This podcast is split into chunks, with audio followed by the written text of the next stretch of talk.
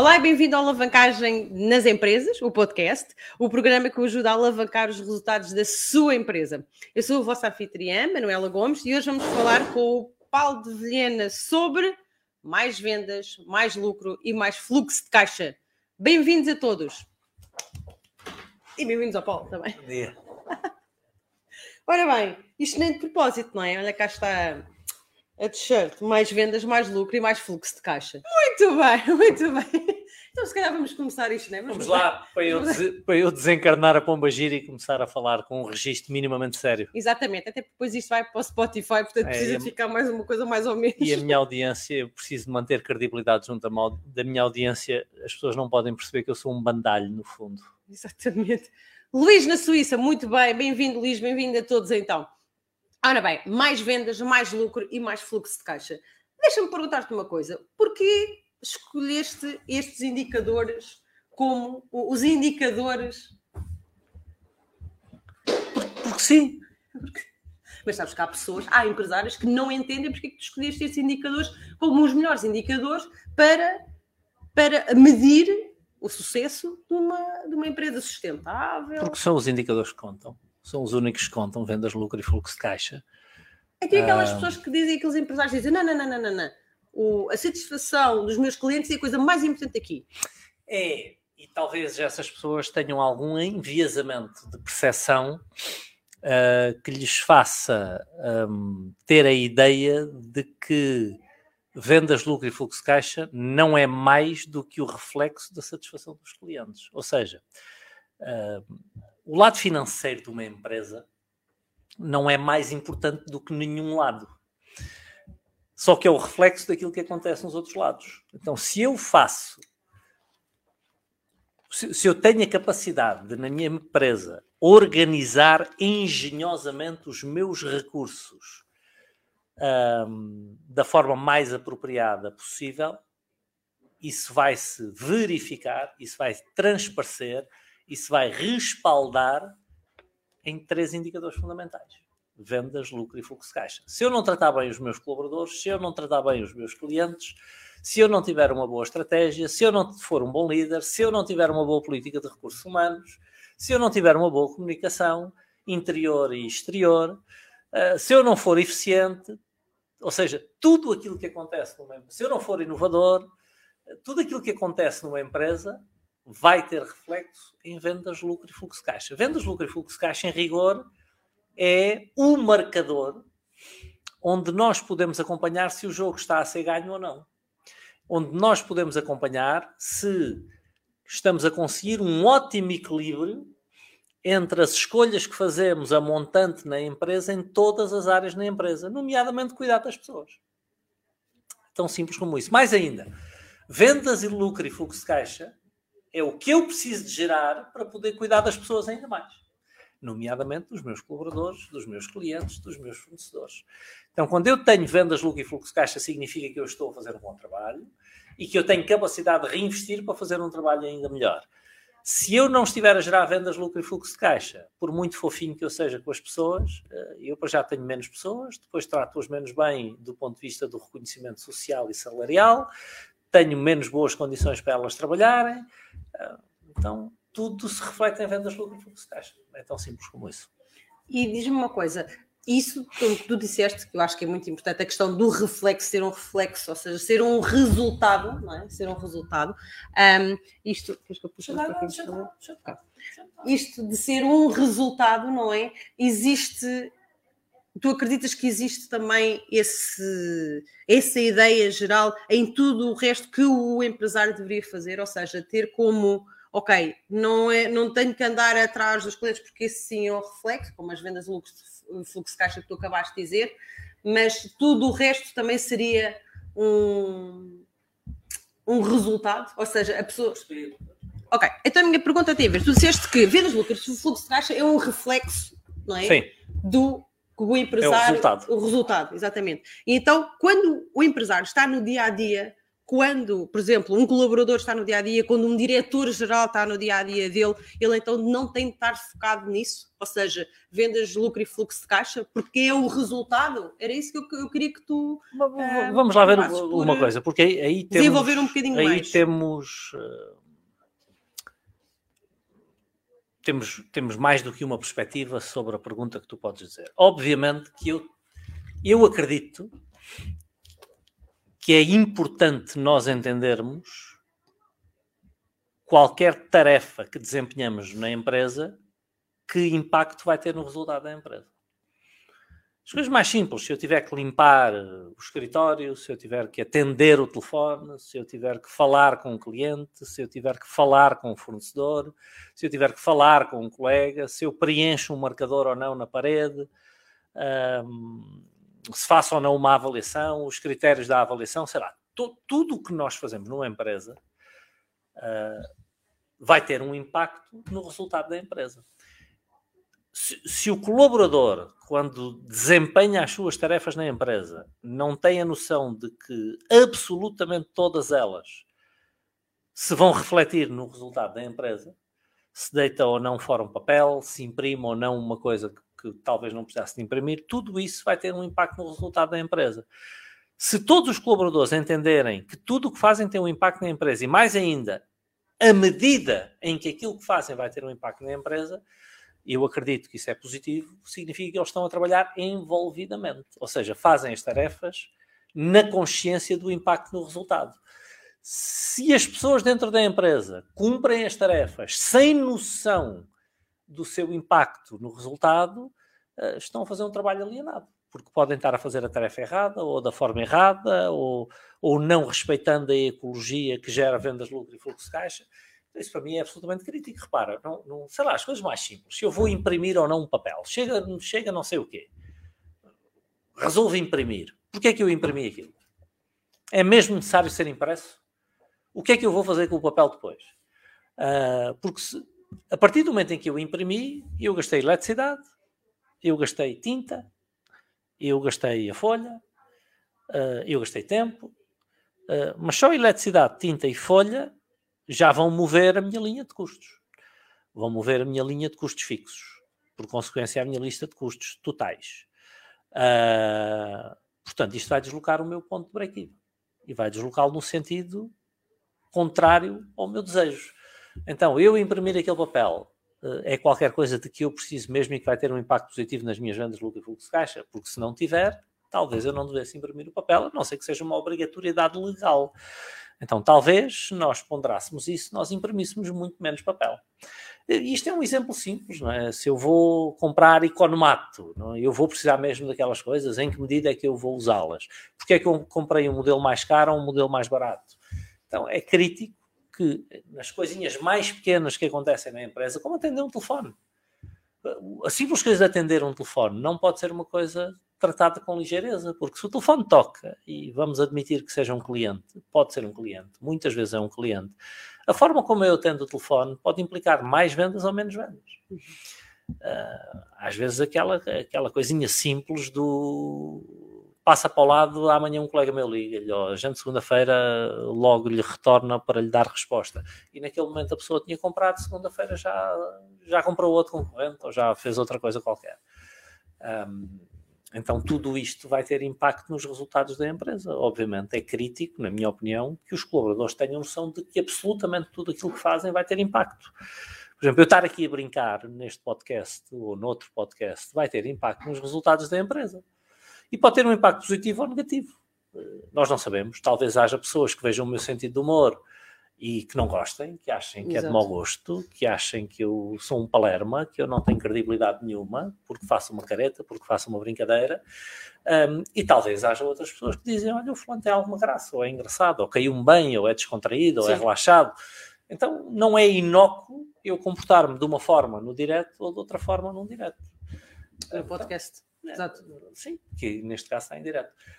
Um, então tudo, tudo tem impacto, tudo conta, não é? Uma das regras, a forma como nós nos vestimos, a forma como nós falamos, nos apresentamos. Nos posicionamos. Tudo conta. Ok, muito bem. Então, relativamente aqui às vendas ao lucro e fluxo de caixa, eu acredito uh, corrijo-me se eu estiver errada, mas a minha sensibilidade diz-me que os empresários de alguma forma conseguem controlar melhor as vendas, não é? Ou seja, ou se vende ou não se vende, não é? Sendo que depois sinto que eles poderão ter mais dificuldade em controlar o lucro e o fluxo de caixa. Uhum. O que é que te apraz dizer sobre isso? Porquê é que achas que poderá acontecer isto com os empresários? Porque, porque as vendas é o, é, o, é o que é mais imediato. As vendas é, é o, o curto prazo. É aquilo que não, não é só o curto prazo, é mais imediato de controlar, a informação chega-me eu sei que vendi, eu sei que emiti uma fatura, quando eu chego ao final do mês eu sei que vendi X ou Y ou Z porque eu emiti aquele número de faturas. Portanto, é uma informação que eu controlo na totalidade. Já o apuramento do lucro e do fluxo de caixa mais à frente, mas vamos começar pelo lucro. Eu dependo que o meu contabilista faça os cálculos e que me reporte que lucro é que eu tive. Como a esmagadora maioria dos empresários não recebe a demonstração de resultados nem o balanço, a não ser seis meses depois do ano terminar, já não segue o seu lucro. Portanto, nós seguimos as vendas porque elas são mais ou menos imediatas e, e somos nós controlando o processo de faturação e chegamos ao final do mês e por curiosidade olhamos para quanto vendemos, ou para o dia, ou para a semana, ou o que for, mas o cálculo do lucro chega-me daqui por um ano e meio. Um, e normalmente a minha preocupação com o lucro é, é, é, no sentido de ver quanto é que tenho que pagar de impostos, nem sequer é o resto. Então, a razão de existir do negócio, a razão conceptual de existir do negócio, até filosófica, que é a geração de um lucro, uhum. uh, está logo à partida está comprometida. Está comprometida porque é um indicador que eu nem sequer acompanho. Eu, quer dizer, que a esmagadora maioria dos empresários nem sequer acompanha. acompanha. Acompanha a faturação, mas não acompanha lucro.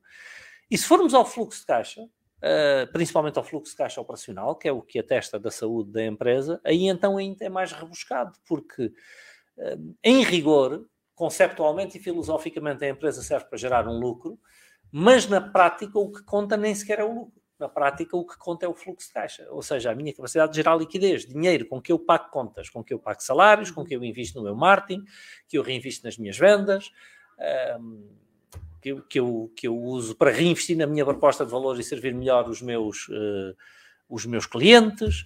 Eh, que eu posso usar para ter um melhor relacionamento com os meus fornecedores, para pagar aos acionistas, para eu pagar os meus impostos. Ou seja, no final do dia, o que conta mesmo é a capacidade de transformar lucro em fluxo de caixa.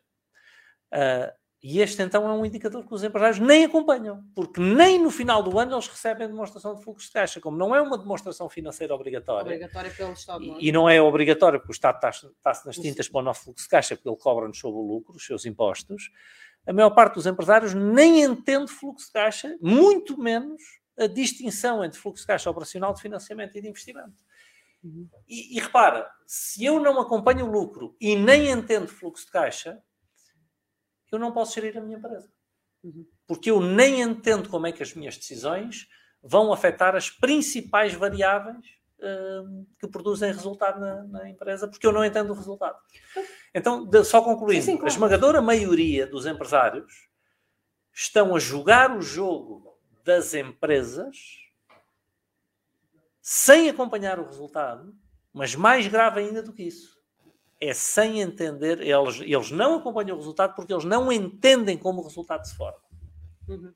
E tu achas então que as vendas podem dar uma falsa sensação de segurança de que está tudo controlado? Totalmente uma falsa, totalmente falsa.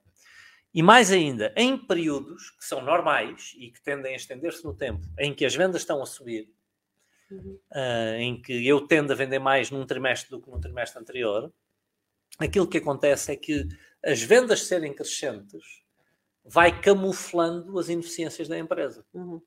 E e, portanto, aquilo que acontece é que o facto das, veras, das vendas serem crescentes vai gerando liquidez suficiente na conta bancária para eu ir fazendo face às minhas responsabilidades.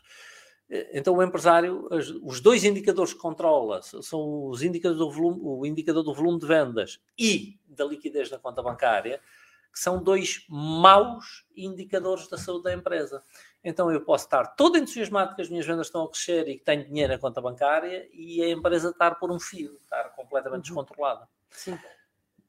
E quando eu percebo é tarde demais, muitas vezes. Podes dar um exemplo? Eu sei que já deste alguns exemplos aqui logo, mas imagina que temos aqui alguém que está a ver pela primeira vez. Eu acho que poderia ser interessante um, tu dares um exemplo do que acabaste mesmo de dizer. de uma, de uma empresa que vende, vende, vende, vende muito. Temos imensos, e... temos imensos casos de empresas que vendem até arrebentar de vender. Um, porque não asseguram que essas vendas estão a ser transformadas num lucro. Muitas vezes, na opção de vender, aquilo que fazem é que vão perdendo poder negocial e vão esmagando as suas margens e abdicando dos prazos de recebimento. Um, quando, quando eu muitas vezes explico que é um sinal de saúde da empresa que as minhas vendas cresçam mais do que os meus ativos, que o meu lucro cresça mais do que as minhas vendas e que o meu fluxo de caixa operacional cresça mais do que o meu lucro, isto significa que eu estou a crescer, mas aumentando a capacidade da empresa de gerar um lucro em fluxo de caixa, ou seja, que eu não estou a comprometer nem margens, nem, nem capacidade de gerar fluxo de caixa, ou seja, nem, nem prazos de recebimento, nomeadamente, para poder crescer. Quer dizer que eu não estou a, poder, a perder poder negocial junto dos meus clientes e dos meus fornecedores para poder crescer. Uhum. Mais ainda, quer dizer que eu estou a desenvolver de tal forma uma vantagem competitiva que o meu poder negocial junto dos clientes e dos fornecedores me permite aumentar as vendas enquanto expando as margens e o fluxo de caixa operacional. E muitas vezes as pessoas me perguntam, mas porquê, Paulo? Não entendem isso. Porquê? Porque muitas vezes o que, é que acontece? O crescimento das vendas vem à custa do sacrifício das margens e do fluxo de caixa. Então, eu estou a crescer as vendas, eu massajo o meu ego, eu alimento. Uh, estou a bater recordes uh, e fico todo contente. A entrar, mas é? isto está a vir à conta de um esmagamento de margens e de um esmagamento de fluxo de caixa operacional. Ou seja, aquilo que na teoria são os resultados que eu procuro não estão a aparecer, estão a diminuir enquanto eu estou todo contente porque as minhas vendas estão a aumentar, porque eu tenho mais pessoas, porque na rua veem que eu sou bem sucedido. Sim, porque já tenho uma empresa grande. E depois, porque, como gero fluxo é? de caixa com muita facilidade, nomeadamente de financiamento, porque tenho dimensão, emprestam dinheiro para eu ter um grande carro e para ter uma grande casa e para ir de férias e para beber bebidas azuis com guarda-chuvas em cima. Ou seja, eu nem entendo o que está a acontecer na empresa. E, e se for uma empresa de serviços com margens elevadas, então, epá, tenho visto algumas a faturar milhões e a falir de um momento para o outro porque é exatamente o facto de serem negócio, bons modelos de negócio com margem muitas elevadas que tornam o empresário desatento a todas estas coisas. O modelo parece que aguenta tudo, uhum. só que nada aguenta tudo. E o impacto de uma, de uma empresa ir à falência, quer dizer, é, é de é uma, É uma coisa horrorosa, não? Eu nunca tive nenhuma empresa minha a ir à falência, felizmente. Eh, Mas não, não, tenho, não tenho essa história para contar. Mas já assististe? assististe mas, mas principalmente também, também não posso dizer que assisti a muitas, porque os nossos clientes normalmente não, não têm problemas desse género, são empresas que nós conseguimos ajudar. Não, mas na banca eu lembro uh, Mas quando estava na banca, banca assistia várias. Tive um cliente que se suicidou. Não, não, sei exatamente a devastação familiar, pessoal, uh, que, que a falência de uma empresa pode ter para o empresário e para a família, não é? para o empresário, para a família, para os colaboradores, para todas aquelas pessoas que ficam sem emprego, para às vezes até a sociedade ou a comunidade que está ali à volta e que se organiza ali à volta é, daquela pode, pode, ter isso. empresa, não é? Para se for uma grande empresa, não é, Paulo? Tem, tem sim, um impacto pode, na comunidade sim, tem, que está inserida, tem, não é? Tem, e tu esqueceste se calhar daqueles que mais sofrem, que são os fornecedores e que ficam por receber. Então, e que podem falir também por conta de ficarem sem receber. É que é, é, é, o ripple effect, não é? Quer dizer, é aquele, aquele efeito. Como é, que, como é que se diz em português? ripple effect. Oh meu Deus. É, mas, assim, é um efeito em onda, é um, efeito. Sim, não é? é um efeito borboleta, não Ou dominó, se calhar é dominó, se calhar mais um efeito dominó, não é? Porque aquilo cai um, cai logo, caem logo todos. Por fora vai tendo impacto, às vezes, sabe-se lá, no Japão. Exatamente. Pronto, é isto agora. Não, mas nós estamos a rir, mas acaba por ser de alguma forma eh, algo muito sério que acaba por ser, porque se eventualmente essa empresa também estamos tivesse. A rir, mas é um riso nervoso. Exatamente. Não é um riso alegre, tá? É aquele riso. tipo... Assim, para não chorar. Exatamente. Bem, já que estamos a meio do nosso podcast, deixem-me relembrar a quem nos está a assistir agora, tanto no Instagram como no, nas outras redes sociais, no YouTube, no Facebook, no LinkedIn, que agora é a vossa hora de colocarem as vossas questões, as vossas dúvidas, um, os vossos um, as vossas provocações, por que não? Aqui pá, com o Paulo. Se me provocam, pá, eu. É, é poeta. Pá, não, não provoquem, pá. Quantos são? Quantos são? Porque eu. Graças, pá. Então, estejam à vontade para me mandar tudo isso escrito por aqui, ok? Então, na, na, caixa dos comentários é muito simples, é como se vocês mandassem uma mensagem e nós vamos tentar responder a todas. Às vezes acontece porque quando os temas são muito bons, nós não conseguimos responder e, e comentar todos os que vêm. Portanto, eh, estejam à vontade para, para os fazer, ok? Se calhar, já que como temos já aqui uma do Elder, começamos então já por este, antes de continuarmos com o restante. Paulo, da sua experiência, pode indicar quais deverão ser as principais razões barra motivações pessoais para criar, gerir e fazer crescer uma empresa? Bem, são logo três coisas são três coisas muito importantes. Eu vou deixar aqui a pergunta. É, a pergunta é interessante, Helder, mas eh, a, a verdade é que eu não, não sou ninguém para dizer qual, quais devem ser as motivações dos outros. Até porque provavelmente cada um de nós uh, abrirá uma empresa com uma motivação diferente. Não é? Alguns de nós procuram a fortuna. Uh, não vejo nenhum problema nisso. Uh, antes, pelo contrário. Uns de nós procurarão, procurarão a fortuna, outros de nós procurarão apenas uh, fugir de uma situação de desemprego, alguns de nós procurarão talvez independência, uh, nomeadamente não ter que, um, que, trabalhar para outra pessoa e viver com as decisões dos outros, alguns de nós talvez procurem um legado, alguns de nós talvez procurem apenas sobreviver, outros de nós talvez procurem uma contribuição. Então há vários, há vários, uh, haverá várias motivações e eu diria que todas elas igualmente legítimas. Agora, pode haver é motivações que estejam mais alinhadas com o resultado que se pretende obter numa empresa do ponto de vista conceptual. Por exemplo, se a minha motivação for sobrevivência a um salário, eu tenderei a tomar decisões um, na minha empresa que não trarão mais do que isso. E, numa e uma empresa precisa de crescer, não pode servir apenas para pagar salários. A minha motivação pessoal, a minha é clara. Por um lado, independência, claramente. É não, não viver dependente dos outros, não viver dependente das decisões dos outros. Um, ser capaz de ter o resultado direto daquilo que eu produzi uh, e, e, da qualidade do meu trabalho e não eh, de alguém estar mais ou menos bem disposto, simpatizar mais ou menos comigo e me fazer ou não promover. Um, então a independência claramente que é para mim, a independência também está muito ligada à quantidade de dinheiro que nós somos capazes de gerar um, para sermos independentes não apenas profissionalmente no dia a dia da empresa, mas que a quantidade de dinheiro gerado também nos cria outra independência a nível pessoal, que a mim me dá uma sensação de, de, muito conforto, eu, eu poder comprar o que me apetecer, na altura em que me apetecer. Se houver uma pandemia, isto fechar 10 anos, eu continuo a estar tranquilo da minha vida, sou independente. Um, ou seja, isto, isto, para mim são coisas importantes. Podem não ser importantes para outra pessoa. Outra motivação para mim importante nem sequer é um legado, é uma contribuição. É, esta é provavelmente a minha maior motivação para ser empresário, é de alguma forma contribuir, eh, deixar uma contribuição na vida de outras pessoas, deixar uma contribuição na sociedade, fazer com que a vida de alguém que, pelo menos ter essa aspiração, essa expectativa, com que a vida de alguém que se cruze no meu caminho possa ser melhor por conta de nos termos cruzado. Então, mas estas são as minhas, não são mais ou menos legítimas do que as de qualquer outra pessoa. Um, e, pronto, é a melhor resposta que consigo dar, Helder. Quantos empresários, não é? Existirão, eh, assim existirão tantas versões para, para esta resposta, não é? Mas deixa-me só dar aqui um, um chega. Tu dizias uma coisa muito certa, quando nós nos conhecemos lá em 2006, naquelas apresentações que nós fazíamos, uh, em que estávamos eu, tu e depois a pessoa. É, é o que dá ter mulheres perto de nós.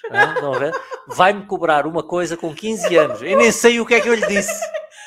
Não, eu não faço ideia, eu provavelmente não me lembro, mas ela vai-me cobrar. Não, porque em 2006 tu um dia. Não, não é, não é cobrar, homem. O que eu estou a dizer. Vamos ver, vamos ver o que vem aí. Vamos ver. Não, eu, Vamos e ver. É, e não era eu, tu dizias não era para mim, era outra pessoa. Não me interessa. Não ah, disseste a outra. Ainda pior. Não tenho que ver essa vozinha agora. Bem, então o que tu dizias era, era qualquer coisa de encher, que era uh, eu não, o que é que é? Eu não quero uh, não quero ser menos do que aquilo que as minhas capacidades me permitem, Yeah. algo assim do género, não Sim. era? Sim. Mas era mesmo assim, não? Tu acho que dizes outras palavras. Pronto. É mais ou menos isso. Mas sim. a ideia era essa. E eu lembro que isso sempre ficou, e eu lembro de olhar para a cara das pessoas e as pessoas quase todas abanavam e faziam assim com a cabeça. Porque acho que isso também, de alguma forma, acaba por mexer bastante com as pessoas, ou seja, eh, em reconhecerem que se calhar têm um potencial que se calhar não está todo. hum, não está todo aproveitado. É, eu, eu, eu, eu- sim, e isso continua a ser verdadeiro para mim. Não quero, não quero ser menos do que um exemplo brilhante para os meus filhos. Ahm, não sei se consigo ou não, mas não quero. Não quero ser menos do que um exemplo brilhante para eles. Não, e não quero ser menos do que aquilo que eu acredito que as minhas capacidades me permitem ser. Então, eu acho que termos determinadas capacidades nos traz a responsabilidade de, de usar essas capacidades. E se eu as identifico, se eu acredito que as tenho e se, achas que, e se acho que elas podem ser colocadas a bom uso, eu acho, acho que isso já me, já me traz a responsabilidade de o fazer. Eh, Sejam que capacidades for, porque se, se a única coisa que eu, que eu fosse capaz eh, fosse de, sei lá, limpar, limpar imóveis, limpar casas, eu ia tentar ser o melhor eh, empregado doméstico que eu pudesse ser. É exatamente o sentido de responsabilidade que eu acho que, sejam quais forem as nossas competências, que, que nós temos de as usar. Muito bem. Então aqui o Nuno diz que o entusiasmo é tão grande que vou já para Carcavelos bateria à porta e inscrever-me. Epá, está uma grande fila. Não, isso não é assim, está tá uma grande fila.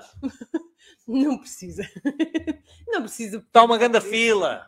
Alavancagem nas empresas.com. A, a- a espera média em termos provisionais, segundo o nosso algoritmo, está em, em- neste momento em 2 horas e 47 minutos. Ao sol. Ao sol, porque está sol, porque está sol. O tempo ainda continua. Bem, temos aqui, Pausa. temos aqui. Ah, o que aconteceu? Olha, Dia. o Instagram, o Instagram berrou. Bloqueou mesmo. Ah, está com a ligação fraca. Bem, Deixa, olha, deixa. só olha pessoal, Vissem no Facebook. Exatamente. Temos aqui uma pergunta séria. Temos aqui uma pergunta séria do Daniel Let's. Fruit. Crescer ou aumentar os preços? Qual o preferido? aumentar os preços, teoricamente nós fazemos para crescer. Hã? Aumentar, porque é que eu aumento os preços? Eu quero aumentar os preços para vender mais, força do aumento de preços, e para gerar maior margem também. Então, se o aumento de preços eh, for eh, positivo, for ótimo, isso vai-me trazer crescimento. Ahm, qual é o risco? É de eu aumentar os preços para além daquilo que a sensibilidade do mercado aceita e o aumento dos preços me fizer perder vendas. Mas isso lá está, testar e medir, não é? É, nas PME não temos muito mais do que, do que ir testando e medindo. Ahm, nas grandes empresas chamam um microeconomista, faz lá um monte de contas absolutamente brutais com letras gregas E usa fórmulas. e fórmulas terríveis e aparece com um preço que depois também pode estar errado na mesma. Exatamente. Muito bem. O Luís Teixeira diz: Estive consigo no Porto, mas está com uma imagem da Praça de Comércio de Lisboa, que engraçado. É, isso é vira casacas. O que mais aprendi foi que temos de ter o controle absoluto da empresa e os riscos que poderemos ter se não tivermos o controle. Acha isto mais importante? E Paulo Luís, é- essa, essa é, é, é uma pergunta que eu não posso responder, porque eu, eu gosto de acreditar que o que eu ensinei no Business Masterclass no Porto são coisas igualmente importantes e eu falei de inúmeros assuntos durante aqueles dois dias. Agora, talvez para o Luís esse seja o mais importante, porque talvez para o Luís Eh, fosse isso que realidade. precisasse de ouvir. Talvez nesta fase da sua vida essa fosse a mensagem crítica. Talvez seja onde o Luís tenha uma maior fragilidade neste momento e o Luís sinta isso, não sei. Eh, então, de facto, quando nós passamos por um curso, há qualquer coisa que, que eventualmente nos marca mais do que qualquer uma das outras. Para o Luís foi essa, e eu fico contente que tenha sido essa, porque, embora o controle absoluto seja uma coisa que não existe, nós não temos um controle absoluto das, das variáveis. Se o Luís se lembrar, eu disse várias vezes que a nossa função de gestores é a procura do controle suficiente sobre as variáveis, exatamente porque não existe um controle absoluto, mas uma noção também dos riscos no processo de tomada de, de, decisão.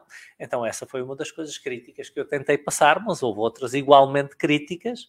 Se eu perguntar a outra dos, dos alunos, ele terá escolhido eventualmente outra, outra ideia e não, e não apenas essa. Mas essa é uma boa ideia, Luís. O Nuno diz que gostou muito da tua postura do give back, não é? O contributo como sendo uma das tuas motivações e dá-te os parabéns por isso.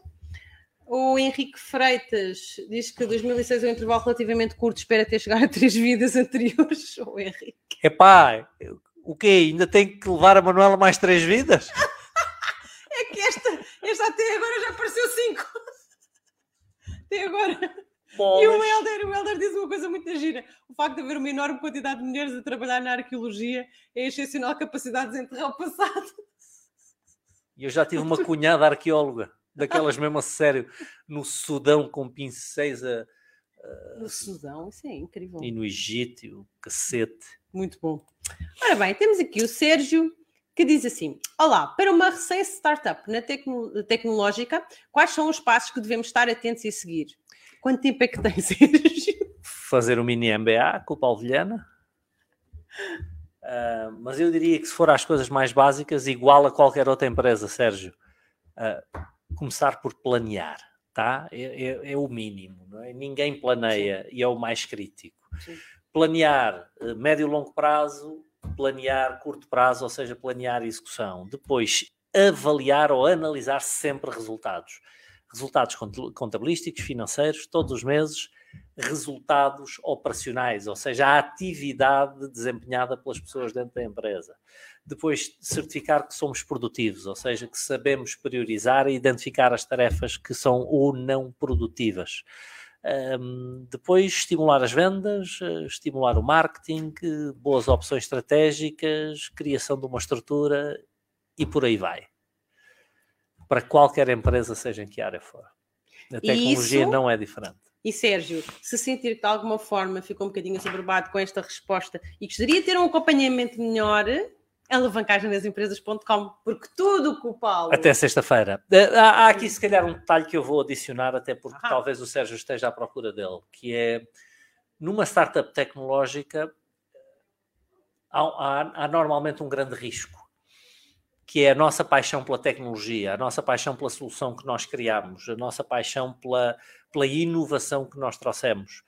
E nem sempre o mercado absorve essa, esse valor que nós acreditamos que criamos, uh, nem sempre o mercado acha tão sexy como nós achamos e nem sempre o mercado compra. Então é absolutamente crítico que eu esteja não focado no meu produto ou na minha solução ou na minha oferta, mas focado naquilo que é a frustração do meu cliente e em como aliviar essa frustração. Então, essa seria a especificidade que eu chamaria a atenção para uma empresa de tecnologia. É muito bom, muito bom. Sofia, bom dia. Quando existe a concorrência mesmo ao lado, com o mesmo produto barra preço mais baixo, qual a principal estratégia a adotar? Concorrência ao lado, mesmo, com o mesmo lado. produto e um preço mais baixo, qual a estratégia a adotar? Bom, uh, se estamos a falar de estratégia, Sofia, a minha preocupação seria exatamente uma preocupação estratégica e a preocupação uhum. seria de gerar uma vantagem competitiva. E porquê? Porque se eu tivesse uma vantagem competitiva, e normalmente uma vantagem competitiva em PME gera-se através de uma forma de diferenciação, e o que é que é ser diferenciado? É ser diferente da minha concorrência numa coisa que o mercado valoriza, num aspecto que o meu nicho de mercado valoriza. E a concorrência não consegue replicar ou tem dificuldade em replicar.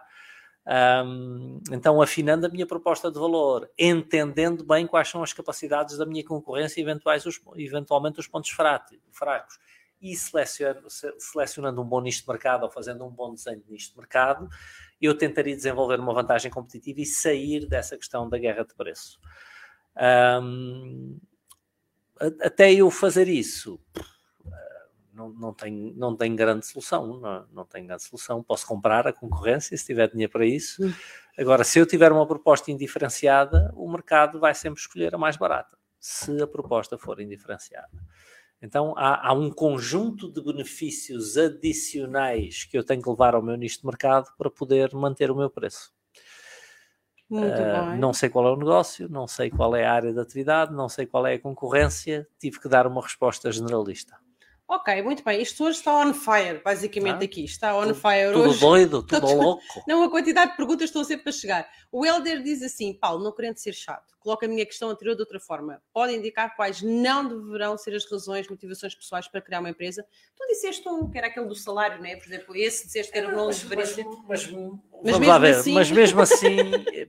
Oh, não, não são as mais saudáveis, mas quantas pessoas montaram uma empresa porque estavam redundantes e queriam, era um salário, uma forma de sobrevivência e depois se tornaram pá, grandes empresários e com, e com grandes empresas. Exatamente. Então eu, eu, eu só diria que há uma, uma razão que não deveria ser uma motivação, é ser menos do que íntegro, não é?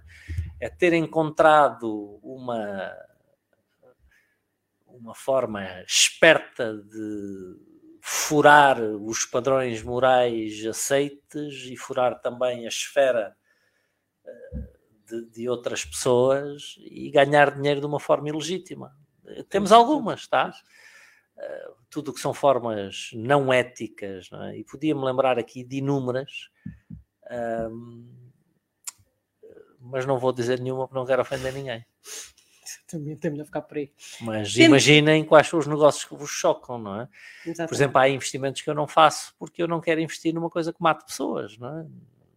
Ah, mas a empresa em bolsa está a disparar e traz retornos elevadíssimos de 15% ao ano em média nos últimos não sei quantos anos e está a bom preço. Está bem, mas eu não quero ser dono desse negócio, eu não quero ser dono de um negócio que mate pessoas. Pronto. Por exemplo. Exato. Ou, ou de uma igreja, Ai, já estou a entrar. Já estás a entrar. Já, já, estás a dar nomes às coisas, não pode ser. Ora, mas, Maria mas não Teresa, queria ser dono de uma igreja. A Maria Teresa Pereira tem aqui outra, outra questão. Paulo e colega, o colega deve ser eu. Dou explicações e tenho um alojamento local. Estou equiparada à microempresa no IAPMEI tento cobrar no próprio dia das explicações e tenho transferências de pagamentos da Booking.com todas as semanas. Dinheiro constantemente a entrar e uma magra, magra estrutura de custos dá-me a sensação de que isto será fluxo de caixa ou não. Que boa pergunta, adoro! Ótima pergunta, Maria Teresa, e vou-lhe dizer mais. Maravilha. A, a mim também me dá essa sensação.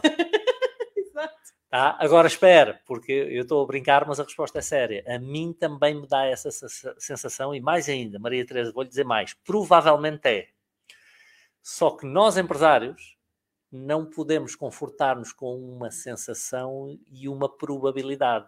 Então, o que é que eu sugeria à Maria Teresa? Que confirmasse se é. Como é que vai fazer isso? Vai pedir ao seu contabilista que todos os meses lhe envie a demonstração de fluxo de caixa para confirmar que o seu fluxo de caixa operacional está a crescer. Tá? Provavelmente está tudo bem, uh, cheira que está tudo bem, mas às vezes o cheiro é um e a realidade é outra. Então, até porque há mais e menos fluxo de caixa, há fluxo de caixa mais e menos saudável. Um, e nós queremos garantir que não apenas é fluxo de caixa, mas que ele é operacional. Mas a, a mim cheira-me a coisas boas, mas é sempre nunca bom fiando, confirmar. Nunca fiando, não custa nada, o contabilista é. cobra o mesmo, Exatamente. é só olhar para o, para o para a demonstração e ver que o fluxo de caixa operacional está a crescer. E se tiver, está tudo bem. E assim, continua, continua agora até com mais Até porque, repare, quando vai olhar para esses números, está até quase que inconscientemente a ativar o seu cérebro para melhorar os números. O cérebro começa a procurar o que é que eu posso fazer para aumentar a minha margem, o que é que eu posso fazer para aumentar o fluxo de caixa. E é aí que, de verdade, nós começamos a fazer mais dinheiro. Exatamente. Ora, o John Treehouse pergunta: Olá, Paulo, parabéns pelo trabalho. Numa eventual John. crise iminente semelhante a 2008, qual a melhor forma de nos protegermos? Seja o capital em caixa, imperir a inflação ou outras situações que acho relevante? Também é uma boa pergunta. Vamos lá ver uma coisa. Nós não tivemos império inflação em 2008, nem inflação tivemos, tá? portanto, não, eu não imagino uma crise de, de hiperinflação, isso seria dramático, não é? Se eu tiver uma crise de, de se, se, a mim me cheirar a inflação significativa, onde é que eu me posso refugiar? Em, em ativos uh, que não sejam liquidez. Posso colocar o meu dinheiro em imóveis, posso colocar o meu dinheiro em metais preciosos, que é uma coisa que eu não aprecio, uh, porque é especulativo. Se eu estou a apostar a inflação e ela não acontecer, eu provavelmente estarei a perder, mas posso pôr o, o meu dinheiro em metais preciosos ou posso pôr o meu dinheiro em ações. Um, teoricamente e conceptualmente, não, não, estes três ativos deverão defender-me de cenários uh, inflacionistas, mas até porque uma coisa depois é inflação, outra coisa é hiperinflação. Nós não temos hiperinflação em Portugal desde, sei lá, 25 de Abril, ou coisa que valha, ou, ou, dos anos que seguiram ao 25 de Abril. Isso é uma coisa que hoje em dia, na Europa, no, no mundo mais desenvolvido, estão totalmente, os Estados Unidos, Europa, estão totalmente sob controle. É claro que se pode perder o controle um, a qualquer momento. Então, eu imagino que possa haver uma crise semelhante à de 2008. Não adivinho que vá haver, mas imagino que possa haver. Terminaram as moratórias, um, acho que há muita gente que vai começar a ter dificuldade em pagar a dívida, até porque o desemprego aumentou. Acho que há muitas empresas que, entretanto, fecharam e há outras com algumas dificuldades. Um, Parece-me que o consumo tenderá a baixar e o consumo baixando um, é natural que possa haver, possa haver aqui alguma contração económica. Uh, até porque nós vimos num ciclo expansivo já de muitíssimos anos, portanto, mais dia menos dia, terá que inverter. Um, Portanto, pode acontecer. Agora, que isso nos conduza à hiperinflação, pá, eu espero que não. Aí nem eu sou tão cuidadoso. Não sei, mas posso estar enganado. Não sou economista. O Nuno Rosa pergunta: porquê que hoje em dia, como se tivessem descoberto a pólvora, marketing é usado para tudo? É que marketing não é mais do que mercantear, vender, não é? Não, não estou seguro de que entenda exatamente a pergunta não é a pergunta, é a perspectiva. A pergunta hum. eu entendo, não, não, não estou seguro é de que entenda a perspectiva do Nuno. Um, não me parece que isso seja de hoje em dia. Uh, as tendências de investimento em marketing são coisas que têm largas décadas, uh, eventualmente desde os anos 80. O que hoje está de facto muito em voga é o marketing digital, uhum. um, e a verdade é que o marketing digital, como, quando bem feito, traz resultados incríveis uh, às empresas, e, e, por uma razão simples: é que, ou por várias razões simples. A primeira é porque é um marketing que nos permite chegar ao nosso nicho de mercado de uma forma muito mais barata que o marketing tradicional.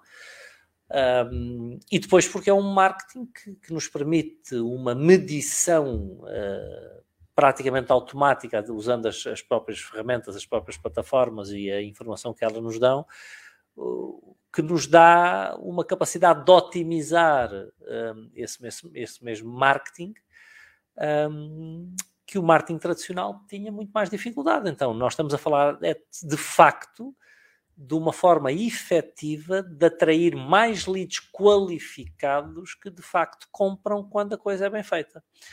Eh, não sei se ficou a ideia que a, que a expressão mercantear eh, esteja a ser usada numa, eh, numa, numa perspectiva hum, talvez irónica ou um bocadinho menos positiva, um, mas marketing é aquilo que nos gera leads para nós a seguir vendermos, na forma como eu interpreto é a nossa comunicação com o mercado. Sem marketing, nos dias que correm, a coisa é diferente, é difícil.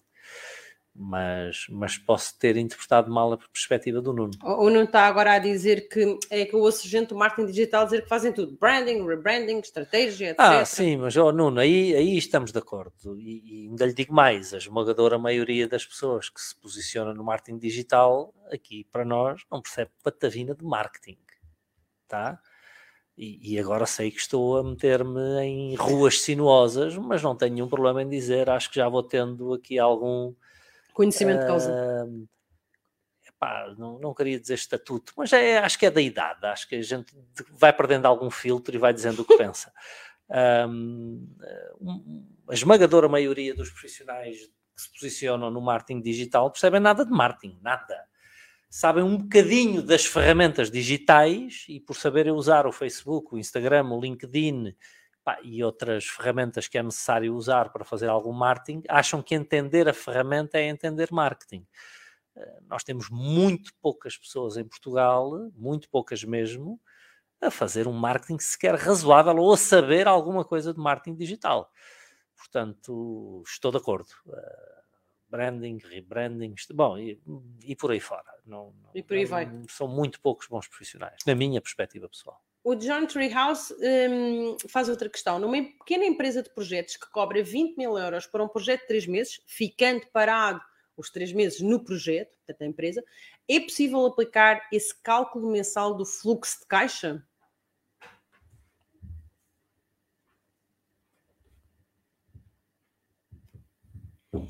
Sim. Tem é que ser visto na perspectiva de entender o modelo de negócio. Porque vamos lá ver uma coisa. Hum, eu não posso estar a pedir demonstrações financeiras e olhar para elas eh, alienadamente. Eu tenho que olhar para elas envolvidamente. Ou seja, eu tenho que olhar. Para que é que servem as demonstrações financeiras? É exatamente para eu olhar para os números e saber contar a história. O, o, o, o contabilista preenche o marcador quando recebe os documentos que dão corpo à nossa atividade, que refletem a nossa atividade. O nosso papel de empresários é olhar para os números e contar a história. E contar a história por palavras, ou seja, é interpretar a história. Porque é que uma coisa acontece assim, assado ou aquele outro. Há coisas que acontecem que não me agradam e que eu quero mudar, há coisas que acontecem que eu entendo perfeitamente e ainda assim eu entendo que não são ideais e posso tentar trabalhá-las, e há coisas que eu olho e digo, não, isto é normal e até é assim que deve ser. Pronto. Então eu tenho que saber olhar para os números e contar a história por palavras. Não deixo de ter que olhar para os números todos os meses. Muito bem. E, e em determinados negócios é preciso olhar todas as semanas. Todos os meses não é suficiente. Depois teve aqui, houve aqui uma grande conversa também. Aliás, deixa-me só tirar aqui este, este comentário. Entretanto, houve aqui uma grande conversa entre uh, sobre a questão da, da concorrência, quando estávamos a falar uhum. ali da estratégia da concorrência, ali quando estávamos a falar para a Sofia, e, e o Nuno acabou por depois uh, responder. Oi, é por aqui, começa aqui. Que é o Nuno diz que eu nunca me preocupo com a concorrência, isso é perca de tempo, eu desenho a minha estratégia e ponto. Costumo dizer aos meus colaboradores: não te preocupes com a concorrência, eles na grande maioria estão a trabalhar mal. Preocupa-te com o que queres fazer e se calhar é a concorrência que vem ver como tu fazes olhar para a concorrência sempre perca de tempo, até porque eles não olham para ti? Um... Bora, vamos lá ver uma coisa. Um... Eu se calhar vou tirar isto porque senão nós nem nos vemos. Sim. Um... Eu acho que a coisa não é tão simples nem tão linear, mas, oh Nuno, essa é a minha perspectiva, não, não, não temos que estar de acordo nisto. Um, vamos, vamos supor que eu sou treinador de futebol e desenho uma estratégia para um jogo. O meu adversário está a fazer a mesma coisa. Está a desenhar uma estratégia. E há vezes que eu chego lá e a minha estratégia sai bem e eu ganho o jogo. E houve outras vezes em que ele foi mais perto do que eu e me come as papas na cabeça. Então, ter a minha, ter a capacidade de ver que o jogo não está a correr bem e por vezes ter de alterar a estratégia é crítico quando eu falo de olhar para a concorrência, é, é, eu acho importante nós conhecermos profundamente a concorrência. Para quê? Para assegurar que em cada momento no tempo o nosso nicho de mercado continua a discriminar a nosso favor. Continua a preferir-nos a nós. Um, até porque, se eles são nossos concorrentes, eles andam atrás de uma parte do nosso bolo, andam atrás dos nossos dólares ou dos nossos euros. O que eu não acho é que eu deva deixar que a concorrência gire ao meu negócio. O que eu não acho, e aí uh, Devem dou razão ao é? Nuno, é que a minha atenção em relação à concorrência me, me torne num empresário reativo, que passa o tempo a olhar para, para o que a concorrência faz, para estar a seguir o que a concorrência faz ou a reagir ao que a concorrência faz. Passa mais tempo a olhar para fora do que para dentro. Exatamente. É? Se eu for eh, se eu tiver essa perspectiva estratégica, então a concorrência irá sempre na frente, porque eu não passo de alguém que reaja àquilo que eles fazem. Em rigor, são eles que gerem o meu negócio. Um, portanto, há aqui um equilíbrio que eu acho que é importante. Eu não quero ser, eu não quero ser um reator àquilo que a, que a concorrência faz. Uh, não quero passar tempo a ver o que eles fazem para fazer igual. Uh, ah, se eles fazem o que foi, é o por exemplo, acontece com os bancos. Os bancos parecem. É, andam todos a fazer a mesma coisa. E as empresas, e as empresas de telecomunicação também. Mesmo quando estão a fazer disparates, estão a fazer os mesmos disparates. Ou seja, o medo é tanto de que a concorrência veja uma coisa que eles não veem, que já estão a fazer assim que entendem que a concorrência faz. Não, não é isso que eu defendo. Mas é crítico, eh, às vezes até porque se eles estão todos a fazer zig, às vezes fazer zaga é a melhor coisa. Uhum. Olhar para a concorrência é exatamente para eu ir percebendo se as minhas decisões continuam a garantir que o meu nicho de mercado discrimina, discrimina a meu favor. Tá? É, aqui a conversa está. conversa continua agora. Começaste a falar do marketing digital e pronto, então começou-se aqui também nos nossos comentários a falar-se imenso ainda ao Nuno a falar sobre isso e depois até a falarem daqui alguns nomes.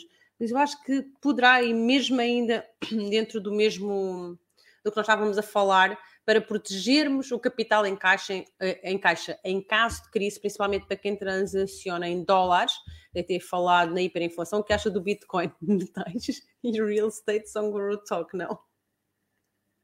Não sei, meu querido, sei lá, eu sei o que é que faço com o meu dinheiro, não é? Eu, o meu não fica em metais e em Bitcoin nem morto, tá? Mas em real estate fica. Agora, se isso é coisa de guru ou não, sei lá, não percebo nada disto. Eu só percebo do que faço com o meu dinheiro. O meu fica em real estate, em imobiliário e em ações. Em Bitcoin, nunca. Eu não entendo aquilo. E uma das regras é não se põe dinheiro nas coisas que não se entende. Yeah, yeah, exatamente. Não vejam como é que aquilo cria valor, não tenho evidência nenhuma matemática do retorno, então para mim não é um investimento, é especulação. Muito bem. Meus queridos, muito, muito obrigada por todos os vossos comentários, por todas as vossas interações. Hoje realmente deu mesmo muito, muito, muito gosto estar aqui convosco porque não só apenas vocês falaram muito e nos colocaram imensas questões, mas também acabou por se criar aqui uma, uma discussão muito interessante sobre marketing digital, sobre benchmarking, sobre concorrência, sobre estratégia. Foi muito bom uh, também estar uh, aqui. Então... Só dizer ao John Treehouse também não gosto de arte. A arte não faz nada por mim. Não, não gosto de arte, quer dizer, gosto no sentido do apreciador do belo, mas como, não como investimento. Não. não para investir. E não quer dizer que não se valorize, mas a arte não faz nada por nós. Não é um investimento, é sempre especulativo. A arte não paga um dividendo, não paga um cupão, não é produtivo, tal como o material precioso não é produtivo, não paga um dividendo, não paga um cupão, não tem reinvestimento de lucros e Bitcoin também não. Exatamente. Bom. E nada como terminar. Warren Buffett. Com... Não me ouçam a mim, ouçam Warren Buffett. É, e o Warren Buffett de alguma forma tem alguma. Se aquele senhor de quantos anos? 90 e... Está muito velho, coitadito, já não sabe nada. Já não sabe é, nada, não. E eu também estou quase tão velho como ele. Se calhar ainda vou primeiro. Calma, ainda tens mais três vidas, como dizia o outro. É uma grande bomba. É, Tchau, pessoal. É verdade, é verdade. A gente tem que dizer a verdade. Bom, bom almoço, bom almoço, boa continuação de semana e nós por cá continuamos. Obrigada pela vossa presença e pela vossa participação. Muito obrigada, um beijinho, tchau, tchau.